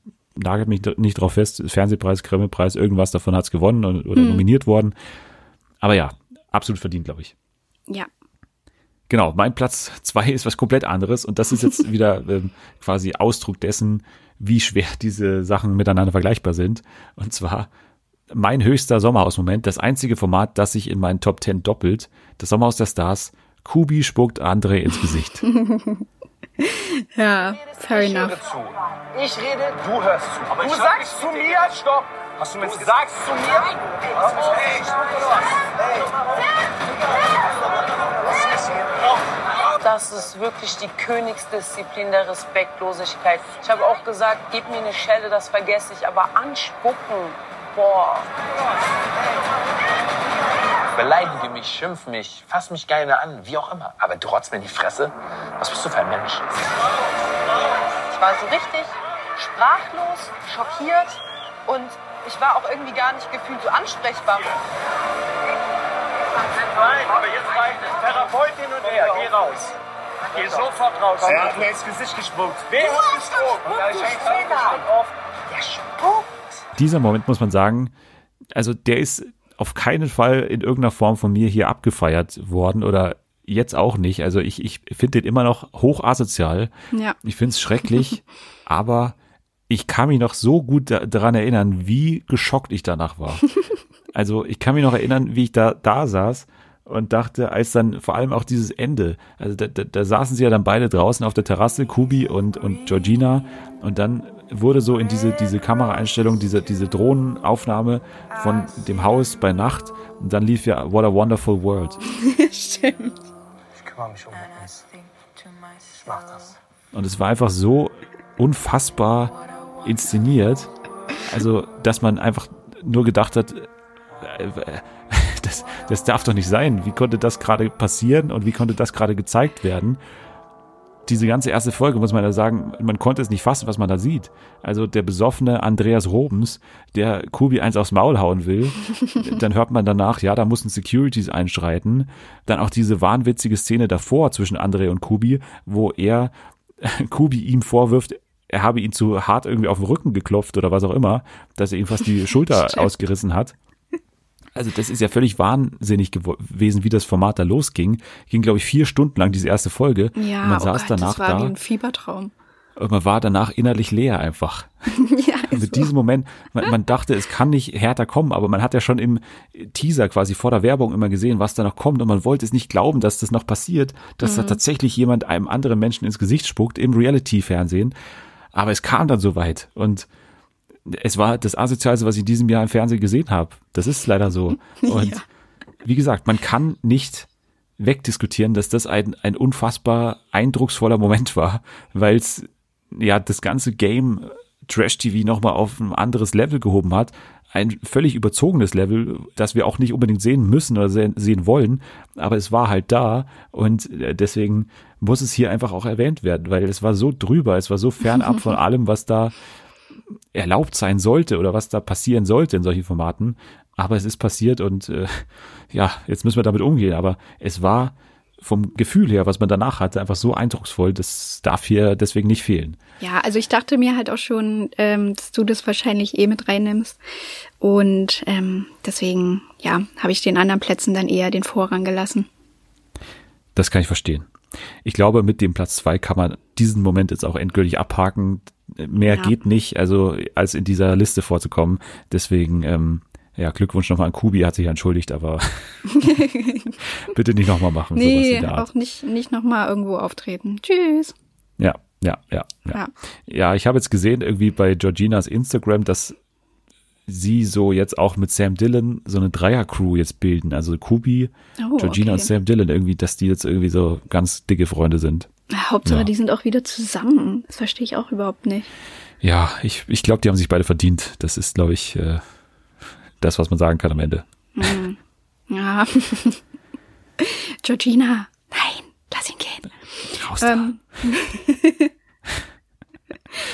Äh, okay. Okay. Ja, dann ähm, würde ich sagen, kommen wir zum Platz Nummer eins. Ich weiß gar nicht, ob jetzt, also ich, ich glaube, du kennst ihn, wenn du dich noch erinnern kannst bei mir. Ich, ich kann mich zumindest nicht bei dir erinnern, was da jetzt noch übrig bleibt, ob wir es schon mal erwähnt haben.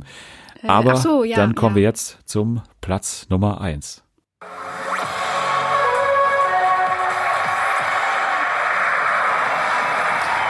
Mein, mein Platz Nummer eins ist, ähm, ja, wir bleiben noch einmal kurz im Sommerhaus.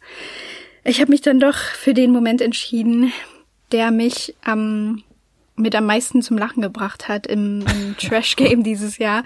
Und das war einfach, als Tim von Michael vom Knüppel niedergeschlagen wurde. Schön. Annemarie schon die ganze Zeit. Stopp und stopp und stopp. Mütter, verpiss dich! Sieh zu, dass dein Mann da wegkommt! Einmal macht Michael sehen. Also richtig Arm hoch mit der Keule. Und ich habe halt nur zu mir geschrien, Schlag nach oben, Schlag nach oben.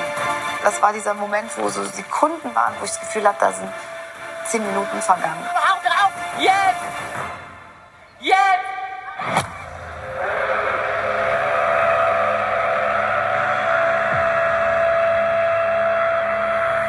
Oh mein Gott!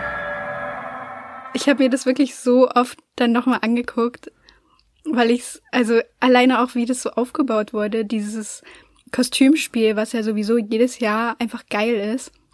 Weil man weiß, mindestens einer von denen ist komplett desorientiert und läuft dann irgendwann äh, im Stroh oder im Gras oder so rum. Ist überhaupt nicht mehr auf der Spielfläche, das ist schon immer gut.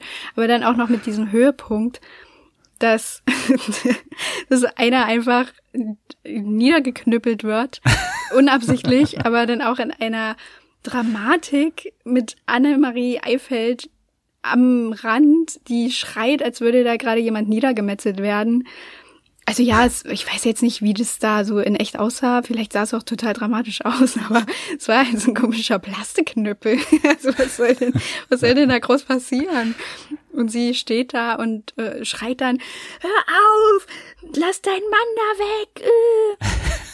Also das war einfach, das hat alles rundum gepasst und ich habe wirklich minutenlang gelacht, weil ich es nicht fassen konnte, dass das da gerade wirklich alles passiert und ernst gemeint ist. Unfassbar, alleine, dass das passiert. Also, Ja. na klar ist das Spiel darauf angelegt. Ich meine, die werden da mit Knüppeln aufeinander losgelassen, die müssen blind auf irgendwas einschlagen und kriegen einen Knüppel in die Hand und, und sind verkleidet als witzige Tiere. Also, dass da irgendwas passieren muss, das ist ja fast klar. Und dann passiert's halt und an der Seitenlinie wird das Ganze kommentiert, als würde da, wie du schon gesagt hast, jemand gerade wirklich, also erschossen werden oder was auch immer. Das ist ja, Ja. wirklich, also diese ausgerastet, würde sie gesagt, ja, geh da weg von meinem Mann. Ja.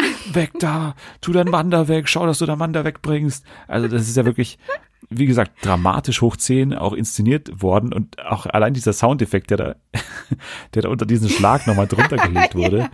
Wie das dann so klingt und, und wie diese Tiere dann äh, aufeinander einschlagen und wie der dann zusammenbricht. Also ich, ich hoffe nach wie vor, dass da nichts nachhaltig da irgendwie passiert ist bei Tim, aber. Ja, ich glaube nicht. Also ich meine, er konnte ja, hatte ja danach noch genug Kraft, um sich über Eva pausenlos aufzuregen. Also ich glaube, es war dann wirklich nicht so schlimm.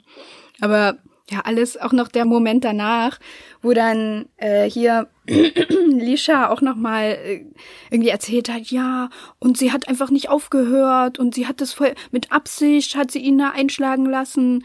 Ich dachte mir so, nein, das ist überhaupt nicht wahr, wie du das erzählst. Also mega gut, alles rundum. Auch Annemarie da so heulen zu sehen. Und Tim war eigentlich ja relativ entspannt die ganze Zeit. Und war so, ja, ja, beruhig dich wieder, es ist, es wird alles wieder gut. Und die so,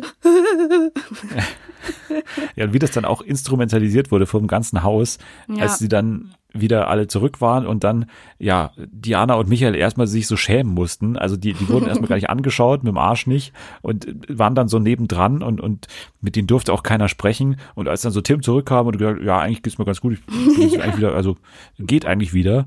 Und erstmal so auch hin wollte, glaube ich, zu Michael, der sich erstmal entschuldigen wollte natürlich. Und dann die anderen quasi gesagt haben, nee, die Entschuldigung darfst du auf keinen Fall annehmen, weil das war sehr, sehr schlimm. hm. ja, das, Und die haben so, das mit ja, Absicht gemacht, ja. Ja, also äh, ja, wahnsinniger Moment auch. Also und vor allem einer der witzigen, muss man sagen. Also das war wirklich einer der Momente, wo man sagt, okay, das ist ein Konflikt, auch wenn hier natürlich irgendwie ge gewalttätig geschlagen wurde, zwar von Tieren und aber ja, das war ja nicht absichtlich. nein, es war nicht Absicht und äh, wie gesagt, es war es war noch alles im Rahmen und die haben alle überreagiert und äh, ja, es es war schon, es war sehr witzig. Es war Ja. sehr witzig. Okay, dann fehlt jetzt nur noch mein Platz Nummer eins und Mhm. äh, ich würde mich nicht wundern, wenn viele sagen, hä, warum ist das denn bei dir Platz Nummer eins? Ich habe das erstens gar nicht geschaut und ja, irgendwie hat das Format auch gar nicht so einen großen Impact gehabt in diesem Jahr. Also wir beide haben es geschaut. Mhm. Äh, es Von Anfang um, bis Ende. von Anfang bis Ende, bis zum bitteren Ende. Und äh, es geht natürlich um die Normalo-Staffel von Big Brother und damit verbunden auch, ja, die Bewohner erfahren von Corona. Das ist der Moment. Ihr Lieben, ähm, normalerweise um die Uhrzeit sehe ich euch auch, allerdings am Bildschirm. Ihr seht mich nicht. Jetzt seht ihr mich. Erstmal bitte keine Panik, ihr müsst euch keine Sorgen machen. Das ist äh, Andreas Kaniewski, das ist unser Big Brother Arzt. Den kennen viele von euch schon von eurem Gesundheitscheck. Wie gesagt, es geht jetzt erstmal nicht um euch, sondern es geht um das, was gerade in der Welt los ist. Und da hat sich doch einiges in den vergangenen Tagen und Wochen geändert und darüber möchten wir euch informieren. Ich erkläre euch auch gleich, warum wir hier hinter einer Glasscheibe sitzen. Es gibt eine Erkrankung, die heißt Covid-19. Die ähm, hat sich ziemlich ausgebreitet auf der Welt in den vergangenen Tagen, in den vergangenen Wochen. Die wird ausgelöst durch das Coronavirus. Die ist so ein bisschen wie eine Grippe. Manche haben wirklich gar nichts, also die merken überhaupt nicht, dass sie überhaupt eine Erkrankung haben. Bei anderen ist es grippeähnlich, ist es hauptsächlich gefährlich für ältere Menschen, für kranke Menschen. Und damit ihr jetzt keine Sorge habt, wir haben natürlich mit euren Liebsten gesprochen, denen geht es gut. Wir haben auch gleich noch Grußbotschaften von ihnen für euch, die werdet ihr sehen. Ihr könnt also beruhigt sein, ja? Also, wir müssen uns vorstellen, da ist äh, Normalo Big Brother losgegangen, irgendwann im Februar, glaube ich, Ende Februar oder so, oder noch früher, glaube ich, Anfang Februar oder sowas sogar Mhm, schon. Ja.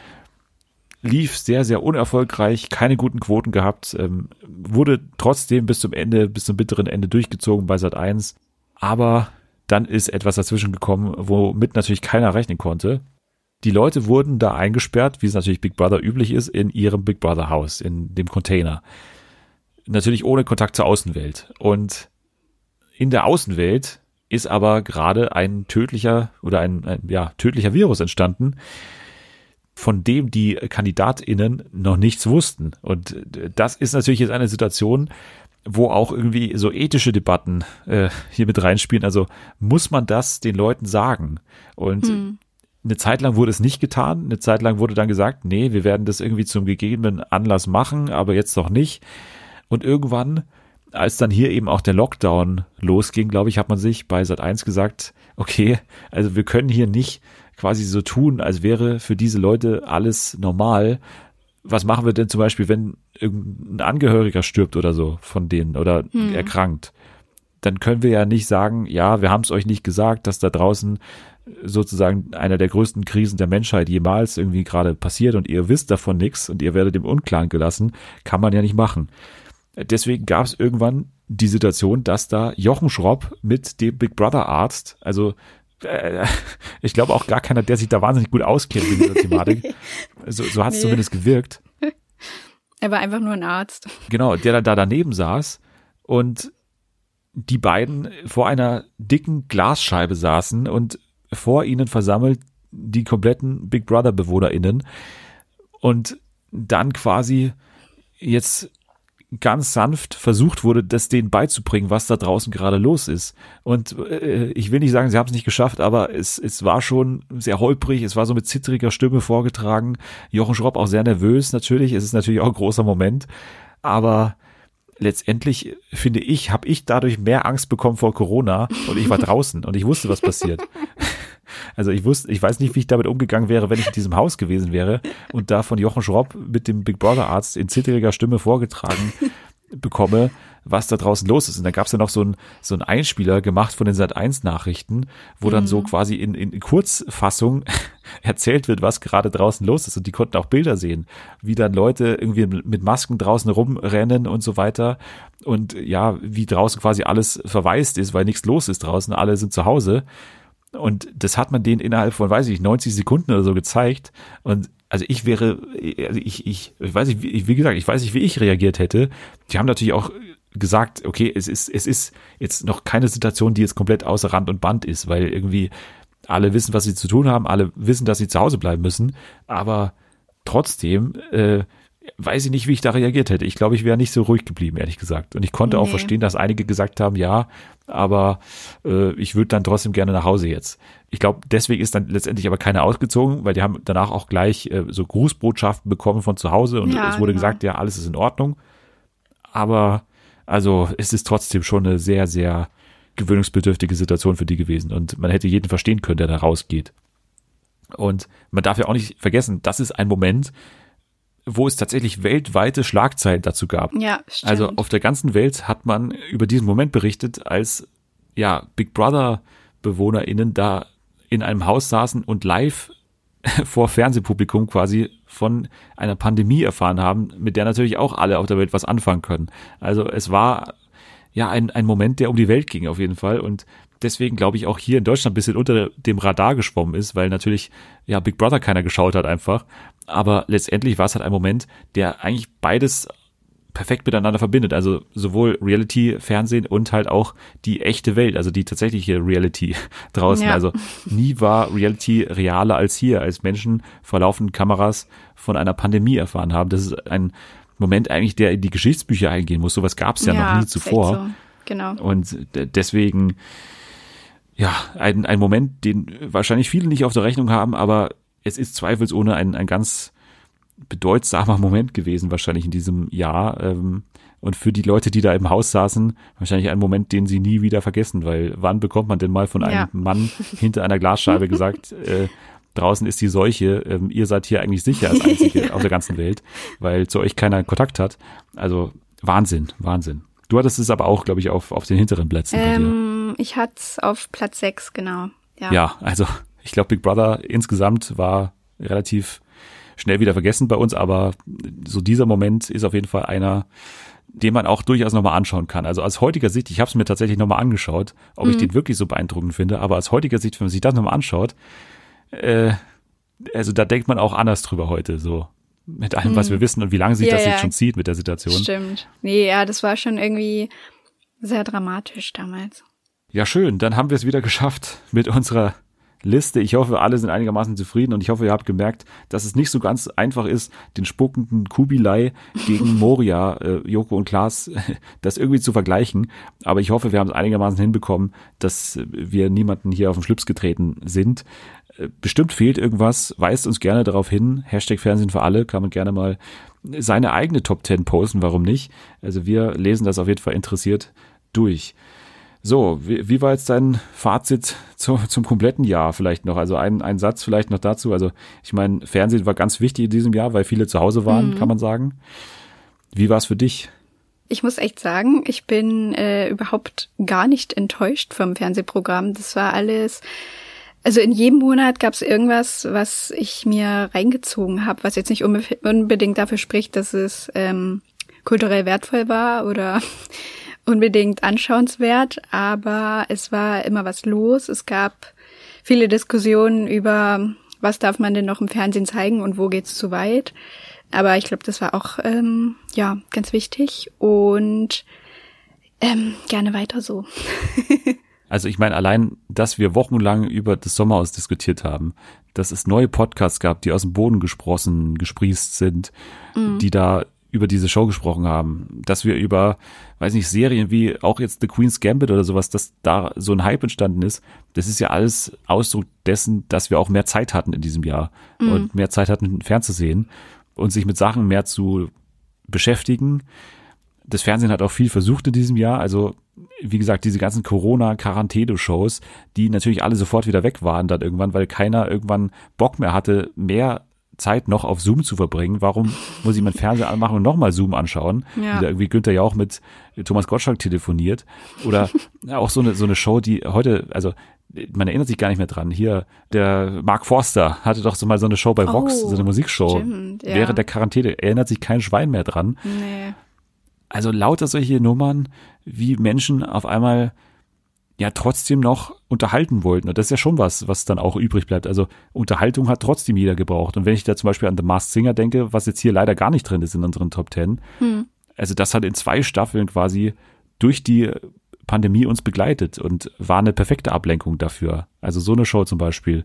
Ja. Oder eben auch diese ganzen Trash-Shows, die trotzdem noch rauskamen, die trotzdem auch produziert werden konnten. Also man hat ja auch versucht, auf neuen Wegen Sachen zu produzieren wenn ich da an, an die Bachelorette jetzt zum Beispiel denke, wo ja diese Home Dates nicht so möglich waren oder so. Man hat immer neue Sachen versucht und man musste auch irgendwie Kompromisse machen, aber man hat es trotzdem noch geschafft, ein, ein Fernsehprogramm letztendlich an den Start zu bringen, was die Leute halt auch abgelenkt hat. Und das ist ja auch in so einer Zeit wichtig, wo irgendwie viele sehr, sehr schlecht drauf sind mhm. und verständlicherweise schlecht drauf sind. Also von daher hat man sich in diesem Jahr schon auch auf das lineare Fernsehen, wie wir gerade gehört haben, trotzdem noch ähm, freuen können immer und man hat sich darauf verlassen können eigentlich, dass da was ordentliches läuft. Und die äh, Zuschauerzahlen zeigen es ja auch. Also Tagesschau beispielsweise, irgendwelche Informationssendungen, auch Markus Lanz, was wir jetzt mal dabei hatten, nie so viel gesehen wie in diesem Jahr. Also die Leute hatten ja auch das Bedürfnis dazu, mehr zu gucken. Also von daher schon mal auch, äh, deswegen hat das Fernsehen so ein bisschen seine Aufgabe erfüllt in diesem Jahr, würde ich sagen. Äh, ja, so viel Fall. zur Ansprache des, des Bundespräsidenten am Ende. äh, wir können noch ganz kurz aufs neue Jahr blicken, weil es da noch eine schöne Überschrift gab, beziehungsweise eine Überschrift, die schon erwähnenswert ist. Ähm, das nächste, was ja ansteht und was auch irgendwie durchgezogen werden soll, ist ja nach wie vor die Dschungel-Ersatzshow. Also erst hieß es, ja, wir versuchen nach Australien zu fahren, dann hieß es, wir können nicht nach Australien fahren, wir fahren nach Wales, weil da die Briten produzieren. Dann hieß es, wir können auch nicht nach Wales, wir machen was anderes in Deutschland. Und jetzt ist klar, was wir in Deutschland machen. Und zwar, es wird eine Show geben, die heißt Ich bin ein Star, die Dschungelshow. 15 Tage wird die laufen, täglich live um 22.15 Uhr bei RTL. Und am Ende soll ein Sieger oder eine Siegerin feststehen und äh, die oder der soll dann ins Jubiläums-Dschungelcamp, 15 Jahre Dschungelcamp 2022 einziehen. Sonja und Daniel moderieren, Dr. Bob wird extra eingeflogen. Den haben mhm. sie ja mhm. quasi aktuell gar nicht dabei in, in Großbritannien. Es wird Prüfungen geben, bei denen die Stars ihre Dschungeltauglichkeit äh, unter Beweis stellen sollen und zu Gast sind eben auch Ex-Camper und Camperinnen und es wird dann zusammen noch über die letzten Staffeln gesprochen. Aber ich weiß nicht, ist das jetzt ein Ersatz, der dich anmacht so?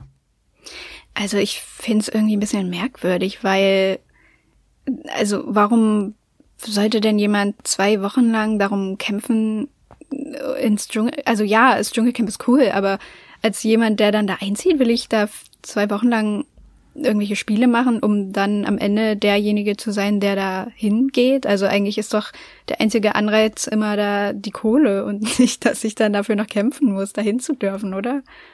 Aber vielleicht kannst du dir dadurch sogar Doppelkohle einsacken, indem du dir die Gage für die Dschungel-Ersatzshow ja, okay, jetzt dieses ja. Jahr schnappst und dann nächstes Jahr nochmal eine Gage verhandeln kannst. Also warum nicht? Mhm. Ja, ich find, also ich glaube, ja, Geldzurunde gibt's immer noch. Ist schon, zwei Wochen ist schon ein bisschen lang, oder? Für eine ja, Person es ist halt, am Ende? Genau, also das frage ich mich halt auch. Also am Ende suchen wir halt keinen Dschungelkönig, sondern wir suchen eine Person, die ja, nächstes Jahr Dschungelkönig werden kann. Also das ist ein bisschen wenig reizvoll schon vom, vom Ja. Titel her. Und ich frage mich auch, wie es vom Verfahren quasi ist, von den Spielregeln. Also treten quasi von Anfang an irgendwie zehn Leute jeden Tag gegeneinander an oder gibt es da verschiedene Gruppen oder so? Weil ich stelle es mir halt super sch scheiße vor, ehrlich gesagt, Hm. wenn da immer dieselben zehn Leute in demselben Studio wahrscheinlich antreten und außenrum wird so ein bisschen gequatscht von Ex-CamperInnen und von Sonja und Daniel und am Ende bleibt einer übrig, also weiß Hm. nicht. Ja, vor allem, das gab's ja damals schon mal, wo dieses, ähm, ne, dass nochmal jemand einzieht, der schon mal mitgemacht hat. Das Sommerdschungelcamp. Ge ja, genau, aber selbst das ging ja nur irgendwie, waren ja nur vier Ausgaben oder so und das hat auch gereicht. Also es war jetzt auch nicht super spannend. Ja, also das Motiv ist natürlich klar, die wollen natürlich die gleichen Werbedeals machen wie sonst auch, werden wahrscheinlich weniger einnehmen und es wird auch wahrscheinlich nicht die ganz große Quote werden, aber wahrscheinlich immer noch eine sehr gute Quote. Aber sie können halt nicht auf dieses Format verzichten und wollen jetzt hier trotzdem aber noch äh, zwei Wochen durchziehen. Es kann auch ein Superflop werden, kann ich mir vorstellen. Also wenn das am Anfang Mhm. nicht in eine gute Richtung geht oder wenn die Leute auch nicht stimmen, also da ist es ja nochmal dann quasi schlimmer, wenn jetzt hier kein so ein prominenter Cast gefunden werden kann, kann ich mir vorstellen, weil Ja. ansonsten hat man immer noch das gewohnte Dschungel-Setting so, aber wenn du jetzt hier einfach so eine Show hast in einem normalen RTL-Studio, wo sonst auch die ultimative Chartshow wahrscheinlich produziert wird, und da siehst du halt zehn relativ Unbekannte, dann kann ich mir vorstellen, dass das nicht ganz so unterhaltsam für so einige sein wird. Für uns natürlich trotzdem, weil wir werden es trotzdem schauen, sagen wir mal ehrlich. Ja. Aber so die, die breite Masse weiß ich nicht, ob die das so abholt. Nee, glaube ich nicht. Ich glaube, die meisten werden schon irgendwie enttäuscht sein und ja, dann nach einer Ausgabe sagen, hä, das ist ja gar nicht, äh, ist ja gar nicht dschungelmäßig, gucke ich nicht. Ja. Mal gucken, mal gucken, was diese Dschungelersatzshow sein wird und mit welchem Cast sie dann letztendlich an den Start geht.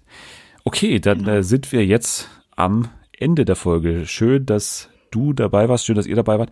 Wenn man dir folgen will, wo kann man das denn tun? Ähm, man kann mir gerne auf Twitter folgen und da heiße ich Natalie K. Genau, at Nathalie K. oder at FernsehenFA, da kann man uns folgen und man kann eventuell auch unter dem Hashtag Fernsehen für alle twittern, nicht eventuell, man kann es tatsächlich tun, das ist so. und man kann uns auch mit fünf Sternen bewerten, mit fünf Sternen bei Apple Podcasts zum Beispiel, das würde uns sehr, sehr freuen. Man kann zum Beispiel auch ja, einfach mal in die Rezension seine eigene Top 10 knallen. Warum denn nicht? Warum denn nicht? Also Ja. kann man alles machen. Die technischen Möglichkeiten sind unendlich. Jetzt sage ich danke fürs Dabeisein und danke für die Zusammenstellung dieser äußerst komplexen Liste, die dich wahrscheinlich auch einige Zeit gekostet hat. ja, meine, meine Anstrengungen und Mühen haben sich aber gelohnt. Vielen Dank für die Einladung. Immer wieder gerne. Nächste Woche machen wir wieder eine ganz große Liste und das ist auch wieder so das Ende eines Abschnitts dieses Podcasts quasi des Jahres und zwar machen wir die Top 10 Serien des Jahres und da, wenn man das aus dem letzten Jahr auch kennt, dann wisst ihr, wir werden hier einen echten Serien-Junkie wieder mal zu Gast haben. Da freue ich mich schon sehr drauf. Endlich wieder ein echter Experte hier mal in diesem Podcast. Das ist sehr schön. Ihr könnt jetzt schon mal abschalten. Wir schauen uns jetzt nochmal alle Staffeln durch von den ganzen Shows, die wir gerade erwähnt haben. Genau. Tschüss, bis nächstes Jahr zum Jahresrückblick.